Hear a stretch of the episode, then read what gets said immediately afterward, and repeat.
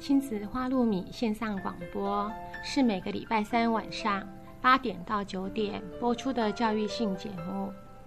亲子花露米这个节目是每个礼拜三依次由帮助高功能自闭与雅斯伯格脸书版主花妈卓慧珠和与您身心诊所儿童青少年精神科专科吴幼幼医师，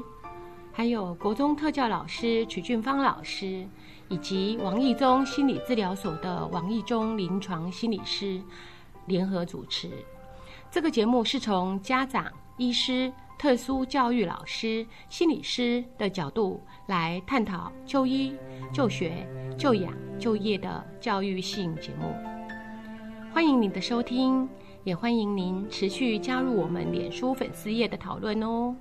好，嗯，各位听众朋友，大家晚安。欢迎大家再度来到我们亲子花露米的节目，我是主持人曲俊芳。那今天为大家邀请到的是新北市国光国小，呃，也就是新北市的呃国光资源中心听力资中心的曾琼霞曾老师，他来跟我们一起呃分享有关听障儿童教育的一些重要的想法，还有亲子的一些教养技巧。那曾老师，请跟大家问个问候一下。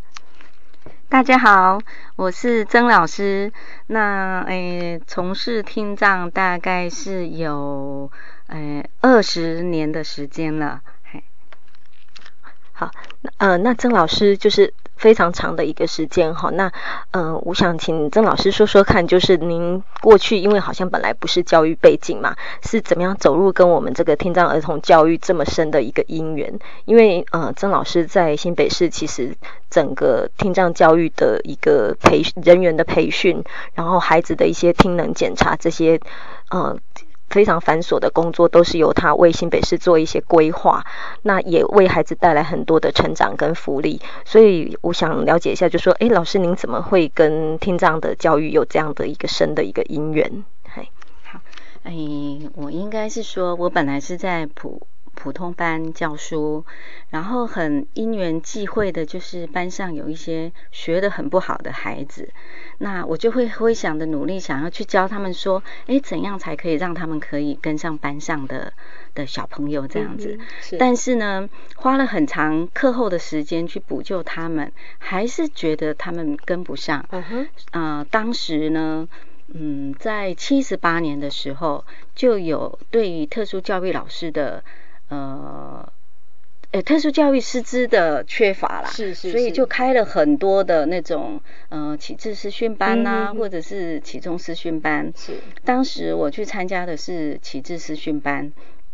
那结训完以后，就到呃启智班教，教两年完以后呢，我们学校呢在呃新北市教育局的规划之下，呃设立的启聪班。嗯那个时候的启聪班是。自主式的启聪班是嘿，那我觉得说，当我能力不足的时候啊，要带这样子的一个呃一个听障的孩子，其实还是要去做自我成长。嗯所以那个时候在嘉义。嘉义师范学院呢，就有开这样子的一个启聪师训班，所以呢，就抛家弃子，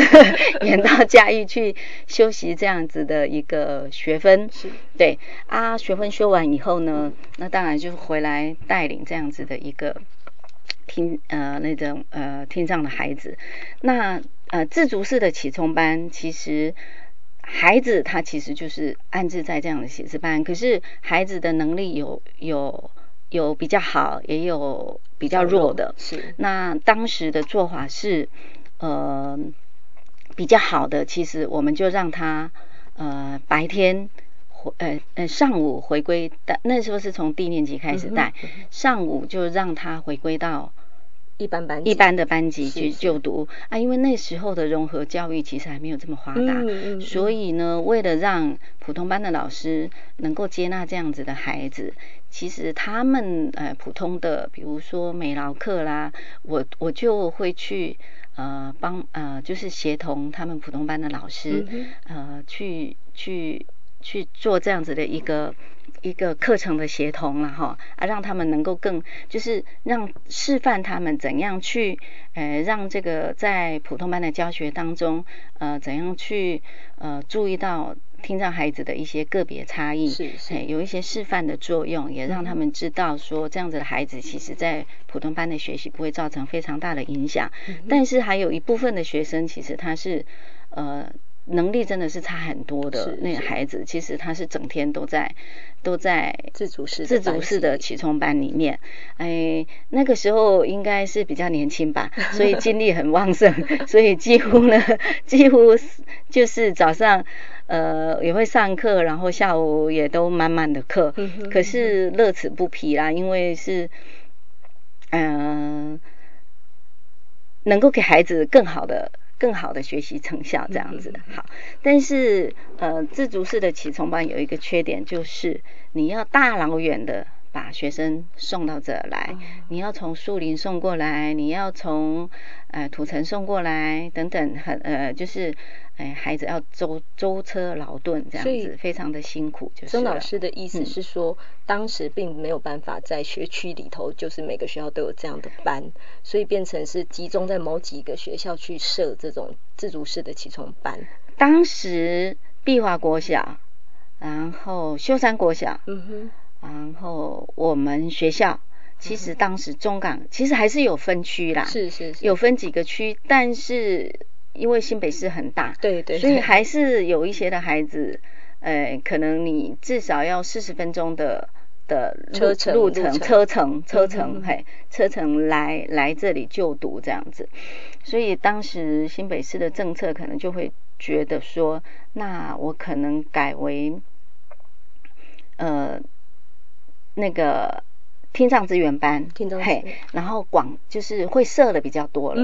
嘿，就是逐步去在各个区去设这样子的一个资资源式的资源班，嘿，啊，这个时候就不是自主式的了，就大部分的孩子是在普通班学习，然后部分的时间跟部分类资源班的服务方式是其实是差不多的，是，嗯，可是，在学生的感情上不一样，嗯，真的是不一样。因为在呃自主式的起冲班的时候，那那个时候那一群毕业的孩子，到现在都还是保持联系吗？保持联系，而且也会呃跟老师联络啊，然后一起去聚餐啊，然后回来学校。但是改为起冲资源班以后的，大概感情就没有这么密切了，因为认同的班级不同。对，认同的班级真的不同，然后跟老师的。呃，相处也真的是不一样，所以其实还是有一点点差，但是无可厚言的，其实还是有一些的孩子，你还是必须需要给他密集的训练，去把他的听的能力、说的能力，呃，训练的好一点点的时候，他在普通班的学习才才有吸收，要不然当你这个部分还不好的时候，他坐在普通班，其实是也也许他很认。很认真，很聪明，可是他根本不知道老师老师说的是什么，嘿，他也不知道老师问的是什么啊，他当然就是会落后，或者慢慢的、慢慢的，一二年级的时候还还是很快乐、很高兴，可是三四年级的时候，他挫折越来越大，是是，对，五六年级。就更畏缩了。那有的是变成内向，有的就会有一些比较不恰当的一个行为，或者是反叛性的行为。到国中去，就就比较比较容易受其他的人的一些的影响，然后会呃会让我们社会觉得说，哎，他们是一个呃有问题的一些孩子这样子，嘿还是有一一些些的差别然后然后嗯。启聪资源班完以后呢，因为变成了资源呃资源班的形式以后，是，然后哎听障的孩子呢，听障的孩子当然就比较希望回归到。自己的学区的学校了。其实，在启聪资源班的那个部分呢，学生还是可以跨区安置。嗯，他可以选择，就对他可以选择，他要就读他的学区的学校，还是要就读有启聪资源班的学校。那时候是还可以跨区的。那嗯，但是慢慢的、慢慢的、慢慢的，他们还是比较倾向于回去自己的学区学校，因为也许走路还。走路就可以到学校去了，嘿，不用还是要家长的接送这样子。所以，嗯，真正纯粹呃留在启聪资源班的学生，其实就没有那么多。有的学校可能是三四个，有的学校可能是两三个。所以一直到两年前，就把启聪资源班也全部改为不分类的资源班了。所以现在没有任何的一个班别叫做启聪资源班，或者是呃启聪。启聪班已经完全没有了，那这些孩子的教育呢，就会变成是听障巡回辅导老师的责任。那那听障巡回辅导老师所应该扮演的角色呢，就很多元了。所以，因为他不可能呃依照孩子的需求给予呃他足够的一些听能说话训练，或者是学科的补救，或者是其他人际关系、社会技巧的训练，是他应。询问辅导老师大概就很难去扮演这个角色，也许他有部分是是直接介入了部分，但是有大部分的时间他是呃属于间接服务的部分。呃，曾老师的意思说，直接不呃接触的部分，就就是我们讲说直接教导孩子，譬如说呃做语言的一些课语文课程的训练啦，或是听能的一些训练啦。好，那间接的部分比较像我们在讲说，哎，给家长啦，或是。那个学校的一些老师有关听障孩子引导的一些咨询或是资讯，类似这样子，是对，或者也可以去跟呃，不只是家长然后这边班老师、普通班老师一些辅具的讯息，或者是协助申请相关的呃呃助听辅具这个部分，然后呃在带这个孩子的时候。哎，有一些的策略或者是要注意的事情，那他也可以示范，呃，做这样子的教学，然后也可以，呃，协助普通班的老师引进其实各式各样的资源，也许是，呃，如果这个孩子是低年级，要让低年级的孩子去，呃，去做一些在班级同才可以做的事情，也许不那么容易，然后也可以引进，比如说高年级的小天使，比如说，呃，像我今天早上去的那个个案。当他碰到三声跟三声的时候，总统的时候，他不会变，就是不会去变嗓。当第一个总总的时候，是要变成几二二二嗓总，然后第第二个那个三声的时候是统，所以总统，但是他没有办法做做。做这样子的一个训练，对音调上音调上的那个区别。然后像比如说第一个音是三声的话，第二个音是二声的话，比如说枕头，它都会都变成枕头。对，他不知道就是三声的，呃，那一个的第一个的那个三声是只要上半嗓枕就好了，不要再上去，是就是枕头。嘿，那这个可以就是我们。呃，那个巡回辅导老师，听障的巡回辅导老师，他其实可以做做，就是收集这一些的三声跟三声的语词，或者三声跟二声的语词，就是很多很多这样子的一些语词，然后把视觉增强线索，比如说这个枕头，你只要是上半场的枕，这个这一这个部分。就好了，就把它圈呃，用不同的颜色。你这要念的是这个强调的部分，对，强调的部分，你不要枕头，哎，就强调你要念的是前面的这个部分，对。然后让那个也许是小天使，因为你没有那么多的时间。然后你说要求普通班的老师去帮你做这样子的一个训练，普通班老师也也不可能有这么长呃这么多的时间再去给孩子。他所需要的一些训练，所以训练那些高年级的小天使，他可能利用早自习的时间，也许其实不多，但是五分钟其实就都够了。嗯，比较长的下课时间可能不太适合，因为他们可能一下课就很想冲出去了。我觉得比较可能的时间应该是早自习的时间，比如说老师去招会的时间，诶，或者嗯不不一定老师去招会的时间，其实利用五分钟的时间，他就这样自卡。这样陪着他，对，陪着他一些练习。那每天足够的、足够的练习，其实他慢慢的就会把把这样子的一些声调的变化，他其实就可以学得更好。是。所以，不过刚刚曾老师在谈这一块的时候，我就会想到说，其实不见得只有听障的孩子哈，其实我们很多在语文学习，在譬如说注音符号、拼音啊，或是声调上有困难的孩子，那如果老师可以有这样的一个设计，或是说可以提供家长，或是我们家长甚至自己在家里有有能力去收集一些这样的语词，我们也可以仿照刚刚曾老师提供给我们的一个方式，让孩子在家做一些训训练。那我想这样子，一方面也会达到那个量的量，然后去改变孩子在这个部分的一个能力。当然，学校、家长，然后学校的不同不同的资源的介入，那那成效就会更大。嘿，那是那是一定一定的哈。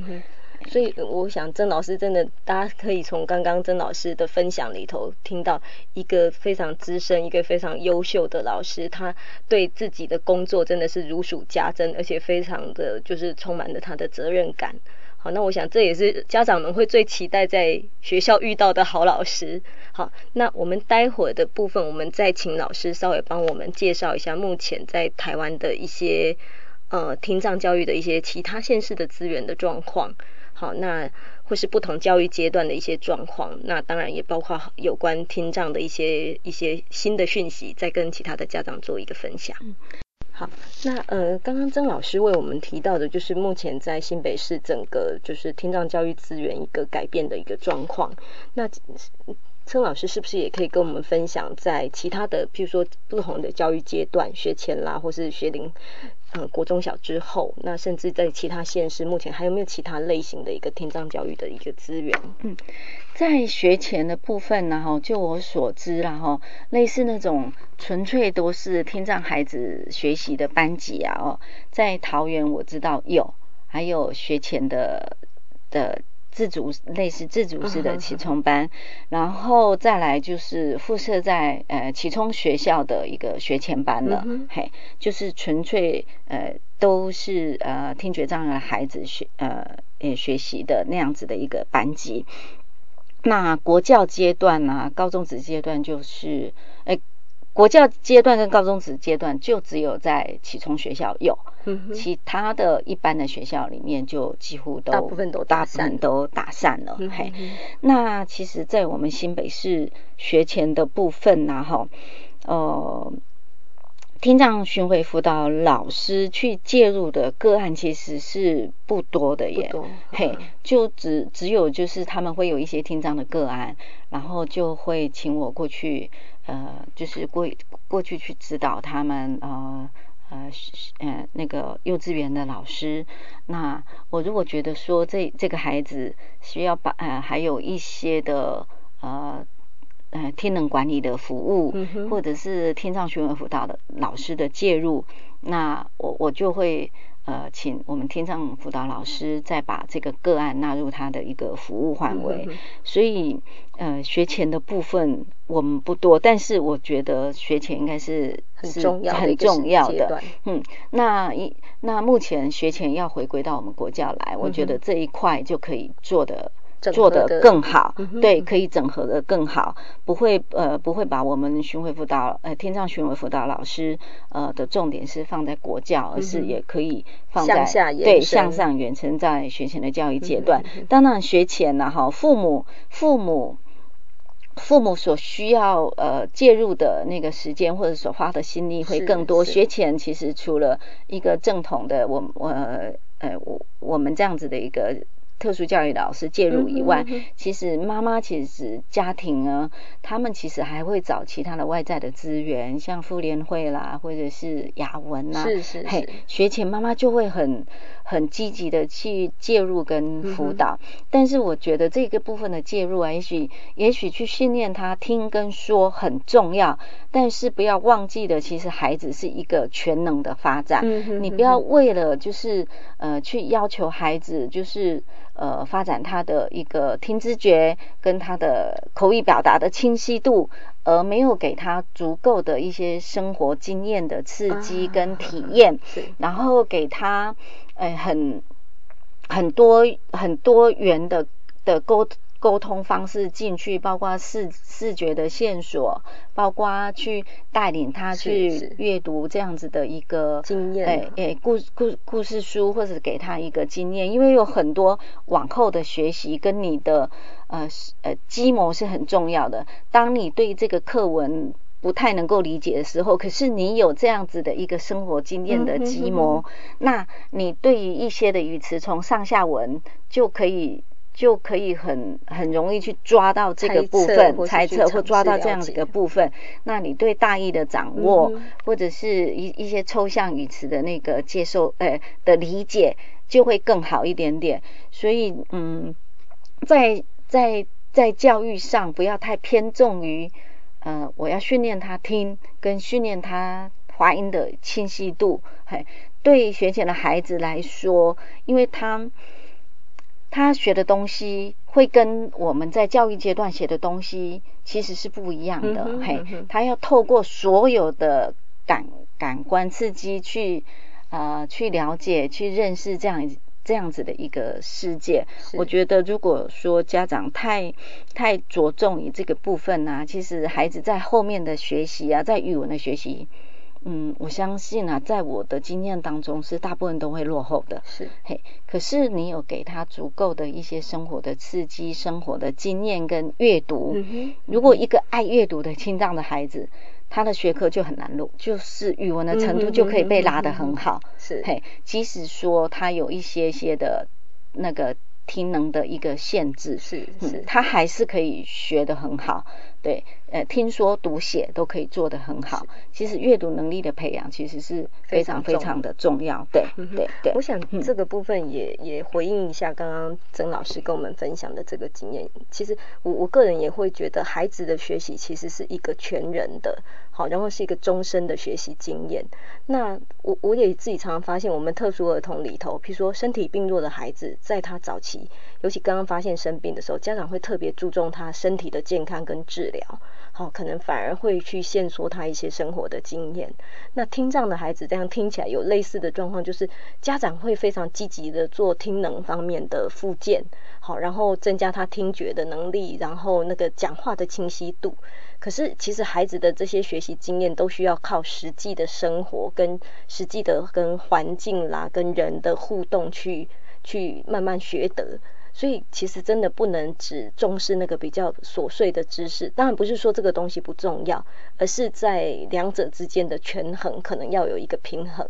才能够让孩子的发展比较得到一个适性的状况，是呃，我我想这个是我想对曾老师刚刚的这一段话的一个回应。那另外可不可以请曾老师稍微解释一下？因为刚刚提到一个很特别的名词，叫做听能管理。那我想大部分听众朋友可能不太了解什么叫做听能管理，那可以帮我们做一些简单的介绍跟说明吗？好，目前呃听能管理啊，我们还是属于相关专业服务的一部分了哈。除了呃物理治疗、语言治疗、职能治疗、心理治疗，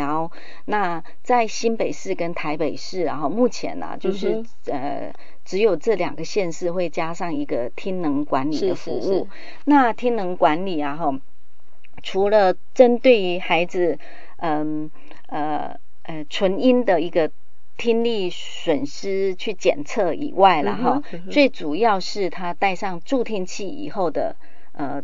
语音的听辨能力，以及他在噪音之下的语音的听取的能力。他会做这样子的一个一个检测，检测。对进一步的检测，那是在一般的医院医疗系统里面是不可能帮你做的，他们顶多是帮你做呃纯音的听力检查，以及佩戴助听器以后的纯音听力检查。可是我我们周遭的环境的声音的环境，其实大部分都是语音，是。对对，很少是纯音，呃两百五十频率的音，或者是四千频率的音，我。我们我们的语音其实都是复合音，所以他会做这个部分。那在教育系统里面呢，除了嗯它的助听器的那个效能、语音的听取状况，以后在噪音下的听取状况以外，最主要的就是会有一个叫做调频系统的呃这个东西。那助听器的调频系统，它主要就是说为了让呃，噪音跟我们老师的主要音源能够有更大的区隔。嗯，嘿，他为了把那个呃老师的主要音源的距离是其实是距离在比较近的地方，那那噪音它其实就会自动的让老师的主要的音源就会成呃差距比较大。是，嘿，调频系统它主要是在呃比如呃在。减少这个噪音的影响，以及减少距离的影响。当我们距离加倍的时候，其实那个呃声音的那个分贝量其实就会降低了，哎，就会降低了。呃，比如说距离加倍就降六分贝，距离再加倍就再降六分贝这样子，所以也会减少距离的影响。因为老师把您您的发射器其实就是维持在固定的十到十五公分的距离，你不会因为你走到教室的后面了，就变成呃三公尺的距离或者是五公尺的距离。你看，你看呃三公尺的距离跟十五公分的距离，你看差异就差异就非常非常大了。嘿，那再来就是回音。减少那个回应的问题，所以调频系统的呃诶这个部分的验证呢，嗯，在我们的听能管理部分也还是会去做的。那例行的呃诶中耳中耳功能的分析，然后例行的耳耳朵的耳垢的那个部分的检查跟理清啊，最主要的是呃给。呃，学校的老师或者是家长一些呃天能保健保健的讯息，然后呃怎样去保养他的助听器，然后在学校里面应该可以呃呃。要注意的一些事情。是是。啊，当然我们的听能管理除了来听力检查是做这样子的助听器跟调频系统的这个部分的检测以外，那如果孩子是新入学的，或者是转换班级的，换了新的老师的，或者是真的有特殊的状况的，那听力师还是会去入校服务，把他在这里听力检查的结果，以及他在现场哎老师的普通的班的教室位置的选择，教室座位的安排，以及给老师相关的资讯，他都会在入校的部分呢去做一些说明，这样子是是是。不过我自己在早期参与，就是一些孩，就是幼儿的鉴定的时候，或是一些小孩子鉴定，也发现有类似的现象，就是我们曾经有一些孩子被怀疑是。注意力有问题，或是说智能比较偏低，因为他在教室环境里头会表现出就是上课不注意听老师讲啦，老师的指令他可能没有遵从啦。可是后来去做一些检测，发现就是有的孩子就是实际上是因为听力方面有问题，所以他是根本就没有注意到老师，没有听到老师在跟他说什么。那另外有一些经验是，有些孩子已经佩戴了助听器。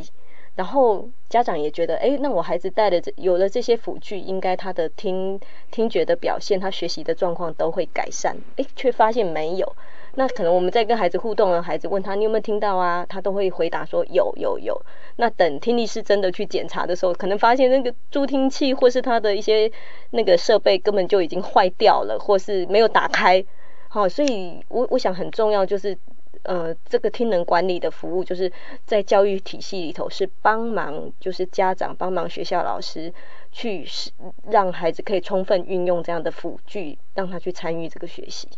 对，也会让老师就像不会像刚刚的小朋友把助听器关掉了，或者是他没电了，他也不告诉你，或者调频系统他不拿拿给老师使用。这的确有一些孩子真的是。呃，会觉得说，哎，我用了调频系统，呃，就是很不好意思。是是。嘿，那我觉得这些透过呃巡回辅导老师的一些入班的宣导，或者是跟孩子的一些沟通，大部分都能够改善。嗯。那除非是说他觉得调频系统带起来以后，呃，对他的音量增加的太多了，因为调频系统还是会会增加扩大。对对对对对。那这个部分听能管理其实就可以帮你厘清了，再去做一些的调整。其实是可以解决解决这个部分的问题。的确，很多听障的孩子，老师都会说他上课不专心。嗯哼，哎，但是不见得我戴上了人工电子耳以及带上的助听器，他就跟一般人听的一样的好。嗯，如果是嗯中耳或外耳的的呃嗯一些。中耳或外耳的因素去影响到他的听损状况，比如说听小骨的问题啦，或者是呃小耳症的那些问题呀。戴上助听器以后，基本上他是可以听得一样好的，一样清晰的，只是他呃只是需要把声音放大，但是相对的，他会他也会把噪音放大。啊，是，所以他们可能会觉得说，哇，都好吵，好吵，嗯，但是这个透过佩戴调频系统的时候呢，它自然而然的就是音源跟主要的音源跟噪音其实就会有一点点区隔了。可是如果是内耳以后的问题的话，它即使你戴上了以后，你在听取的状况里面，其实还是模模糊糊的。那这个模模糊糊就是要去训练，就是很密集式的训练，像大概至少要三年，然后每天三个小时这样子的一个一个训练，才可能把让孩子在很模糊的讯息当中去分辨菜还是晒，因为吃跟。诶，吃跟吃其实是很近很近的差异，对，而且它的能量很小。是那但是爱或者是啊，诶，就是是呃韵母的那个部分的能量其实是比较大的。对，它要很或者是我现在说的整整一整个句话是什么意思？嘿，那它要嗯非常非常密集的这样子的一个。一个训练跟练习才才有可能。那尤其是人工电子耳也是一样，人工电子耳的情形是，它是利用电极的刺激去直接传导到你的听神经，那就更要训练的。它也许可以察觉声音，会知道声音的存在，会跟一般的孩子一样说啊。有人在讲话了，但是他不能理解你要说的是什么，所以不要认为说开了人工电子耳以后呢，我就可以听得好，说得好，没有一样要训练，一样是要特别的训练，对，呃，不只是呃我们这样子的直接沟通的这样子的一个训练，因为对于人工电子耳带人工电子耳来说，听 CD 的那个部分或者听广播系统的那个部分，其实都还是。还是有有一定的困难的，嘿，嘿，那家长通常会是一般的沟通跟电话的沟通，可是，在学校系统里面呢，因为我们我们那个学校听的部分，哎，就是会有一些，哎，比如说英文的听听听那个叫什么？听力测验方面，嗯，听听的部分的那个部分，其实如果纯粹是 CD 播放的时候，他们可能会真的是非常。非常困难的，哎，真的是非常困难的部分。其实不见得是有了辅具，孩子就能够学习，还要这个辅具调教到比较正确，适合这个孩子的状况。是，那当然，然后训练，嘿。所以，我我想这个部分其实蛮重要的，是给我们家长一个讯息。尤其听障的这些辅具，其实相对价格都不便宜。所以，如果没有好好的去使用，或是经过好好的训练，让孩子能力增加的话，其实他在学校还是很容易遇到很多的困难或是障碍。是是真真的。然后慢慢的啊，当他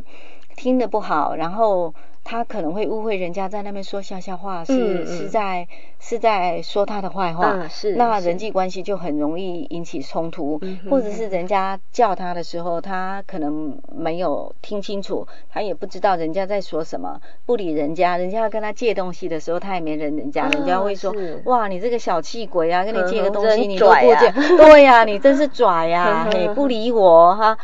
不。同班同学也许还 OK，可是万一是其他的，或者是其他的人碰到这样子的情形，搞不好就会揍你一顿了哈。不过这也是好像听起来也是我们常常就是传统会讲说容人多疑。就是常常让人家说，他们是很容易怀疑别人的，嗯，然后或者是说让人家觉得他们是不太融入于社会里头，嗯，我我觉得这个可能也是一个很重要的原因，就是说当他这个能力不够好的时候，那别人也不太了解他们的特质。好，就会造成一个彼此的误会跟一个隔阂这样出来。是啊，是啊，像他们也也许没有注意到他们关门很大声，嗯哼，对，他们开的音乐很大声，是，然后他们的脚步很大声，嘿，也许没有，嘿嘿嘿，那那人家就会说，哎呦，你的生活常规为什么这样？是是是，对，所以适时的理解然后理解他们的一些特质，可是还是要。跟他说，教导一个对比较能够被社会接受的一个方式，对对对对对，也是要教，也是要被教的啦。因为有时候他们很自然而然的就就这样子了。那呃，曾老师，接下来我比较想请教的是说，我们有一些孩子可能在学校被老师建议说，哎，家长你要带去看看，因为这个孩子好像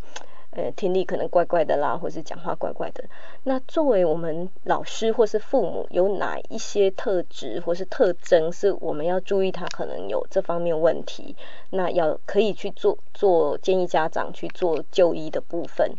嗨，那当然第二个问题我比较想了解是说，因为我们现在比较困扰的是，有一些家长带孩子去了，回来会跟我们说，哎，可是医生说我的孩子没有听力障碍，或是没有听力的问题。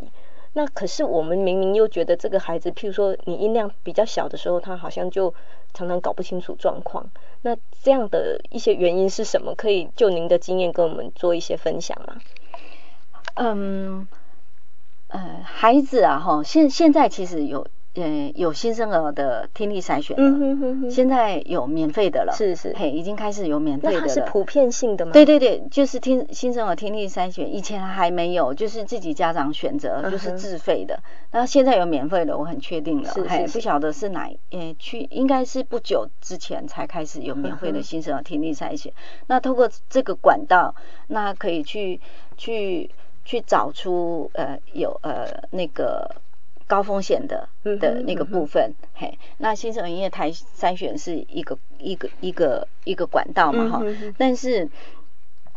但是呃，重度的孩子家长也比较容易发现，嗯，嘿，就是他的听力损失比较重的啊，比如说八十啊、九十啊、一百啊，甚至一百一的啊那种，我觉得家长是比较容易发现的。就我们常常说很大的鞭炮声啊，他都没有反应啊，对啊，嘿嘿嘿，那种我觉得家长还是比较容易发现。但是比较危险的就是那种在边缘的，嗯，嘿，比如说呃二十的、三十的到五十的，有的甚至于比较不敏感的家长。他的。孩子的听损程度到六七十，他也都不敏感，对，没有注意到孩子有这样子的的问题。那就婴儿来说，当然是他有没有惊吓的反应。嗯哼，嘿，对，通常婴儿其实你你走过去，他其实大概都会都会知道的，或者比较大的声响，他是都知道的。嘿，要不然你就是在他旁边这样子呃说话，会不会转头啊？因为孩子到某一个阶段，他是可以转头，或者是有声音转头的那些，那些都是你你。你可以我们可以观察的，但是很多很多都是一直到进入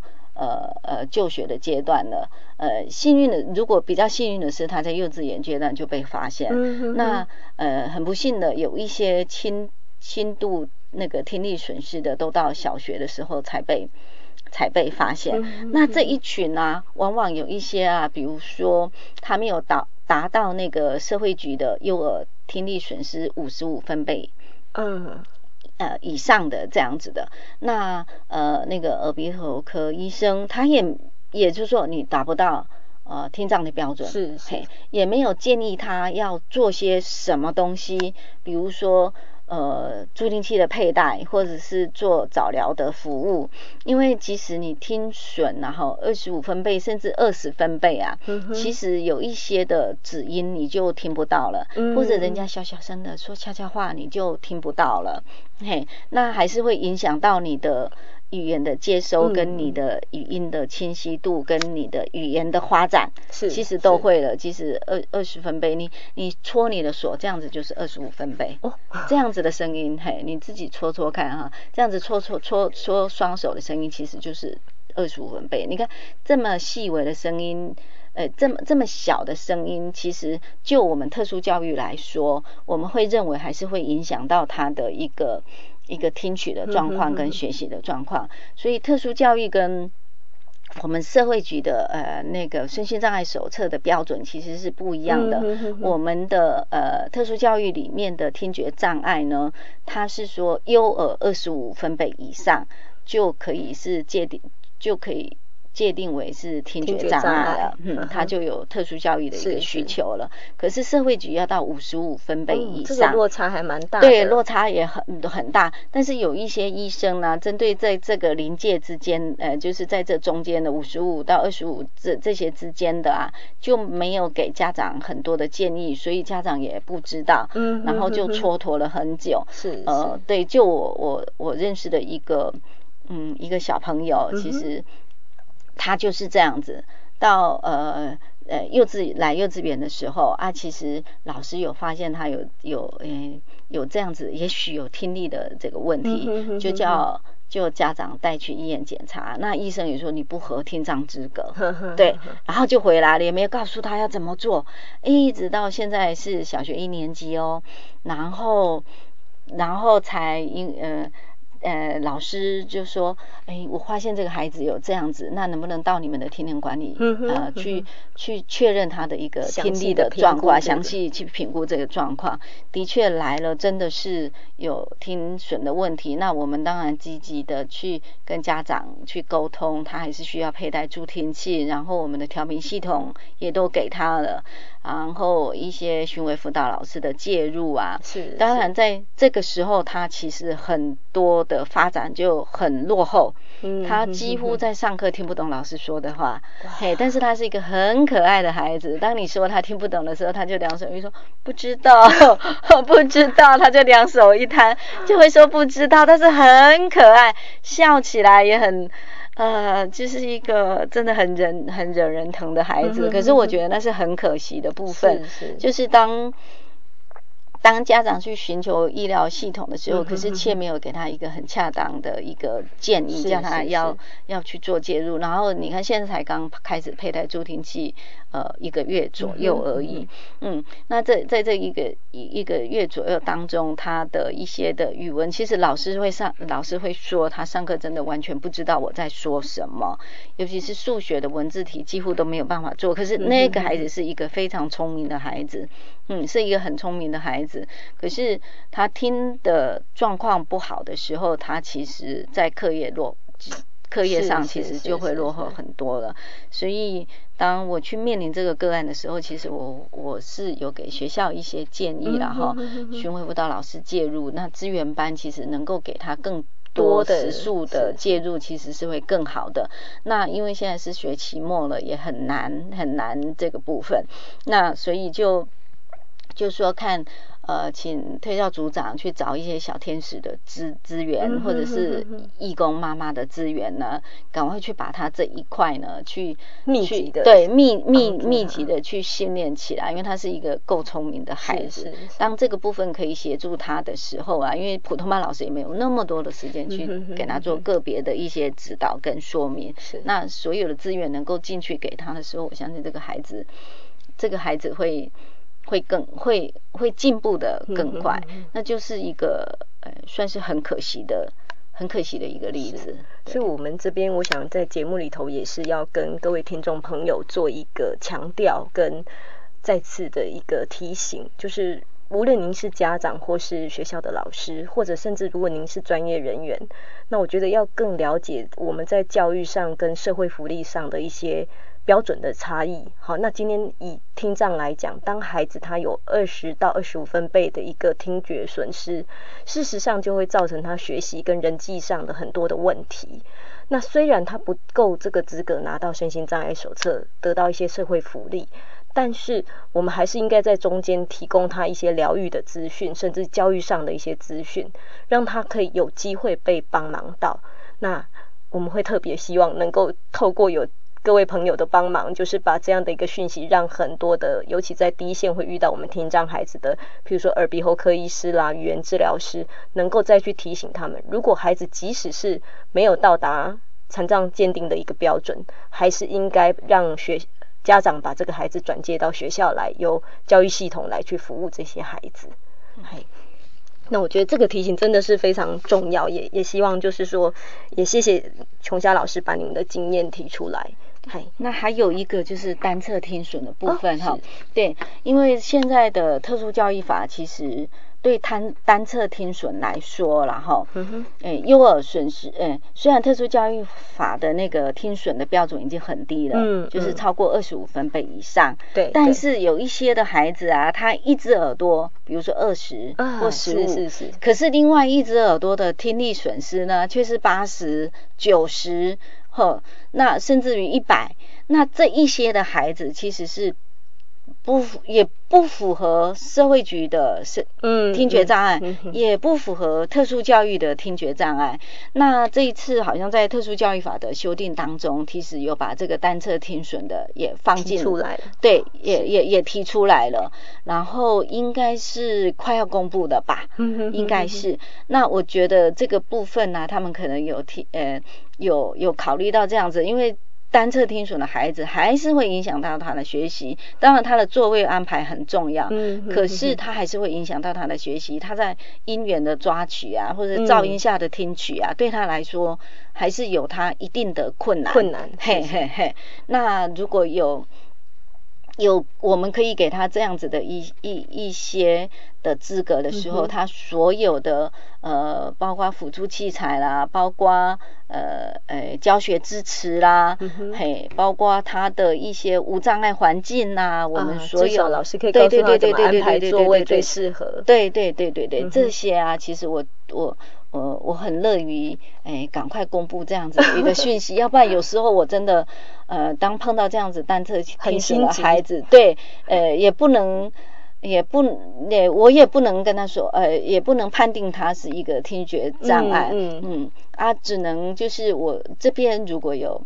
嗯有闲置闲置的一些辅具，是那我可以先先让他去使用是，嘿，就只能是用这样子的方式去帮助他。嗯那询如果说在你他就读的那个学校有听障询问辅导老师去服务，那相关的讯息啊，或者是在教育他啦，那也。那那些的询问辅导老师还是可以提提供供一一些的协助，也只能这样。但是我很期待，就是这样子的一个特殊教育法的施行细则能够尽快的尽快的同呃实施，呃就公布啦是是。其实是已经好了，只是他还没有公布这样子是。嘿，是，大家可以从曾老师这一段话里面可以听出来，他不但是一个非常专业的老师，而且真的是非常有人心，就是他真的是很在替我们的孩子着想哈。那我我自己也会觉得，除了特殊教育法之外，我们的身心障碍者权利保障法。在身心障碍鉴定这一块的一些思考，可能也要随着做一点调整。好，因为毕竟它即使是单侧的听损，它所需要的助听器这些庞大的费用，其实对许多家庭来讲是很困难的。那如果因为我们的政府没有办法去帮忙上这些家庭，导致我们的孩子可能在学习上的一些缺失、缺损或是遗漏，我觉得那会是蛮大的遗憾。好，那我们如果可以及早做一点点小小的投资，其实是可以帮助这些孩子有很好成长的一个空间。好，是是，好，好，那呃，我想曾老师也可以跟我们再做进一步的一些分享，就是说，呃，像这些被忽略的孩子，那学校或是家长可以为他们在做一些什么？呃，您您是说单侧的吗？还是说听力包括是一些比较轻微微的听损的孩子，嗨，是现在就是呃听力损失很轻微的这些孩子啊，吼，那家呃家长观念要改变的就是他觉得他不需要戴助听器，哦，嗯，对，因为他说他听得到，呃孩子会这样去反应，呃家长也会有这样子的想法，嗯就是说他听不他听得到，他可以听得到，呵呵呵嘿，那我呃呃，其实有时候啦，他听得到，听得完整或不完整，或者是他你有一些很多的线索让他去抓嗯你要说的那个说话内容，而且在在家庭的呃呃说话的内容。跟在学校老师在上课当中的说话内容其实是完全不一样的，对，哎，那个不是一般的那那那些东西是可以，嗯所以最主要的是，呃，家长要体认到，其实是二十五分贝到五十五分贝之内的带助听器给他的帮助还是非常非常的大。那带助听器的一个问题，是，嗯，那再来就是，呃，很幸运的，如果说他有带上了助听器了，那你还是在学前的阶段的时候，那有一些早疗的，呃，诶，早早疗的服务这一方面，你还是要去做。可是大部分的好，你你去早疗一个礼拜可能去一次或去两次，但是回来的训练还是不可少。重要对，可是这个训练可能可能你会说，哎，我的小朋友就是我要教他啊，他就不要啊，他就跑走了，嘿，那。其实，在家长你也不用叫他坐下来。好，你现在就跟我好。他嘴老师呃，家长就嘴巴遮起来了。好，你拿苹果给我，嘿，类似这样子，就就是玩一些游戏，很对对对对对对对，很正经的这样。那你你可以对跟他玩一些玩具啊，就说啊，宝宝拿这个车车红色的车给我，哎，或者是你在煮菜的时候，你就说哦，这是青江菜，那妈妈怎么煮？现在放盐巴。发了，诶，就是你在生你在你的生活里头，就可以给他足够的刺激跟训练，而且是不着痕迹的，而且是在玩游戏的当中去训练了，不见得就是一对一一对一坐下来这样才才叫上课，嗯，是。对对对，也不见得是治疗师才可以做，或是专业老师才可以做。的，对对对，那。就是你在家里是是需要做的，然后佩戴呃助听器的。那有很多单侧单侧听损跟轻度损失的这些孩子，其实大部分都一样，因为单侧听损的孩子，他只要用一边他是 OK 的，所以也不知道说另外一边其实还是。还是需要佩戴助听器的，嘿，那那个部分也是。然后就我所知，现在的助听器啊，就是现在单侧听损的助听助听器的功能应该是更好的，它可以跨传。呃，比如说呃，哎，这个我我我是有听过听力师这样说，但是详细的东西，嗯。我我我觉得下次有机会的时候呢，俊俊呃，我们的俊芳主持人呢，还可以请听力师来做这一部分的分享。对对对对对对对，我觉得就是单侧听损的部分跟轻度损失的部分，带助听器是绝对不可少的。那助听器带了，如果在课堂的学习当中，因为都还是会是在噪音的环境当当当中，所以呃，调频系统的申请呢。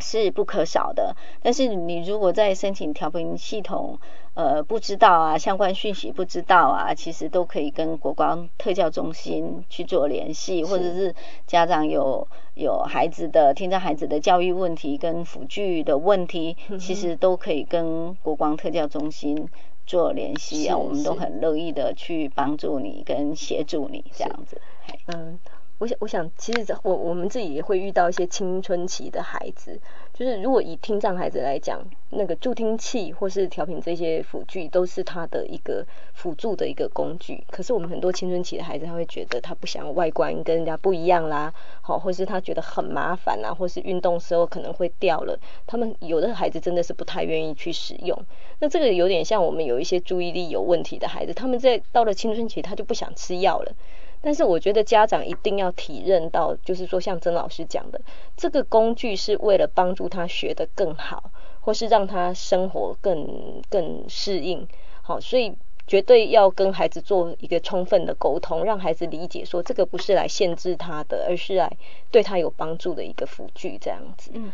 现在的助听器啊，其实啊，哈，就女生来说了，哈。越来越小巧了，其实那很重度的也是越来越小巧了，嘿，戴起来有时候真的是看不到，是是，嘿，然后现在的调频系统啊，也都有一体成型的，就是接收器啊是跟着你的助听器是合而为一的，嘿，然后在防水的部分啊，其实都会都是会更好的，嘿，那唯呃就所以其实其实。在佩戴助听器上是没有问题，变调频调频系统也是没有问题。唯一的问题，他可能不想拿发射器给老师吗？老师。对，他不想被控制吗？还是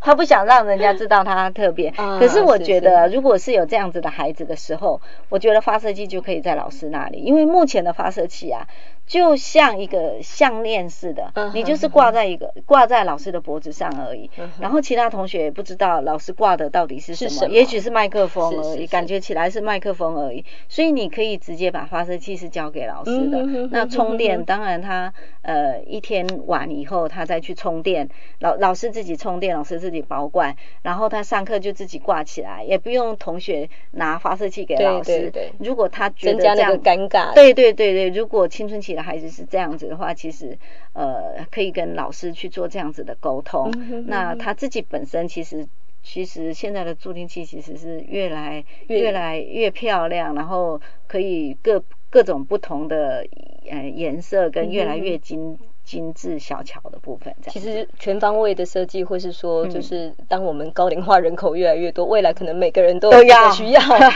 所以它应该会越越来越做的越人性化哈，符合有甚至有也许会有一些设计感，对对对，真的真的是。那所以这是针对一些轻度的孩子或是单侧听损孩子的关系，嘿。那呃，我想说，但是重度的孩子好像有另外一些议题，譬如说我我自己就会遇到一些家长，是因为好像以启聪学校来讲，他们都会以手语为主。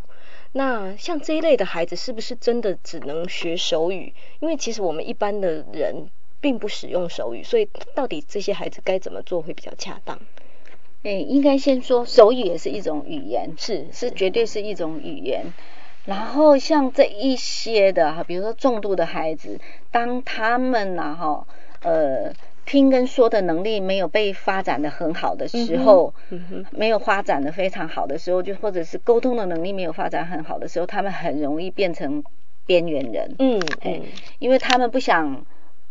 在呃，就是所谓农文化这边，不想站在农人文化这边，他。哎，可是他又不容易融入一般正常人的一一一个文化系统里面，是是，所以他就很容易变成边缘人。嗯，因为他们在外表上其实看起来都是跟别人是一样的，行动一样，什么一样，但是当他开口说话。当他要讲电话，当他你要传达一些讯息的时候，你才会知道他是一个听觉障碍的一个孩子。那刚刚其实有提到说，除非你是中中耳外耳部分的那个那个听损，就是那个声音传导部分有问题，对声音传导那个部分的呢，那都可以获得很好的改善。但是只要是你内耳以后的，其实他听到的声音其实都是。不会是很清晰的，是有的是模糊的，尤其是重度的，它听起来会更模糊，因为它的细胞的损失更多，损伤更大。嘿，那那这个部分呢，其实它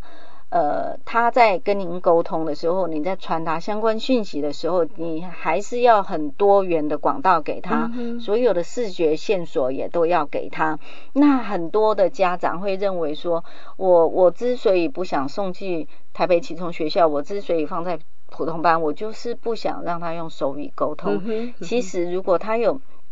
如果这个孩子啊哈，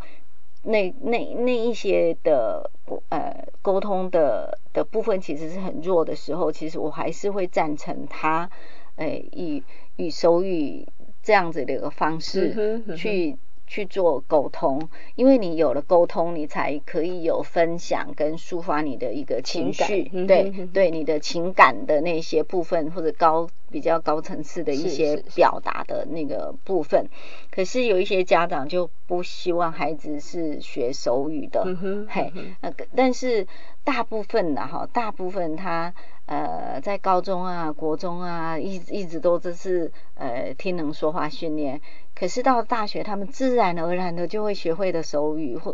对，就是他们其实手语是 easy 的，嗯哼，是很轻松的沟通的。可是听跟说是很费力的，是，嘿嘿嘿。但是目前为止，其实还是很难去去改变这样子的一个观念，嘿。所以我们在这样子在呃国民教育阶段的个案比较多，那。嗯，真的很很难去。可是我们然后对于嗯这样子的孩子，我们还是会会带入啊，只是在课堂上的带入，让他能够去呃去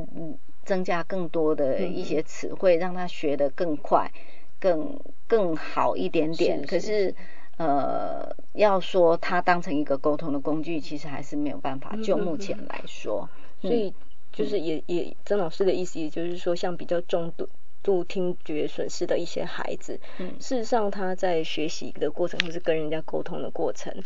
不要因为也许对他们来讲，手语才是他的母语，嘿，那我们不要用一个听人的，就是一个没有没有听力问题的角度去拒绝让他们用他们自己最习惯最自然的一个沟通方式。那当然，我觉得，因为我自己也曾经看过一些家长，他们是。严格的禁止孩子就是拿手比比手画脚，因为他觉得非常不好看，或是有一个他自己有个羞耻感。可是我觉得家长要先把这个东西放下，好让孩子能够用最好的方式，就像曾老师说的，能够跟别人去沟通表达，去增进一些情感的交流。我想至少这样子，让孩子在整个人际啦，在整个适应上会更好一点。但是社会越来越多元啦，即使他是一个比较小的族群，我觉得都应该被重视到。好，所以其实我们在电视上也常常看到，就是像有一些选举啦，有一些活动，其实现在就是我们慢慢都会看到比较多的所谓手语翻译员站在旁边。对，好，那。其实服务到不同的一些族群。那既然我们都可以有客语、有台语、有不同的语言，那为什么不能把手语当成其中的一环？是是是，真的。那今天非常谢谢我们曾琼霞曾老师，好，他在特殊教育已经奉献了二十年，那也非常谢谢他对这么多听障孩子的关心跟帮助。曾老师，谢谢你，谢谢。好，大家晚安，谢谢大家。亲子花露米线上广播是每个礼拜三晚上八点到九点播出的教育性节目。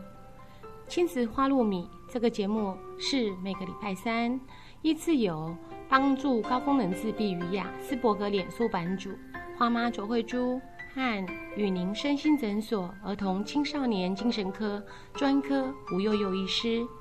还有国中特教老师曲俊芳老师。以及王义中心理治疗所的王义中临床心理师联合主持。这个节目是从家长、医师、特殊教育老师、心理师的角度来探讨就医、就学、就养、就业的教育性节目。欢迎您的收听，也欢迎您持续加入我们脸书粉丝页的讨论哦。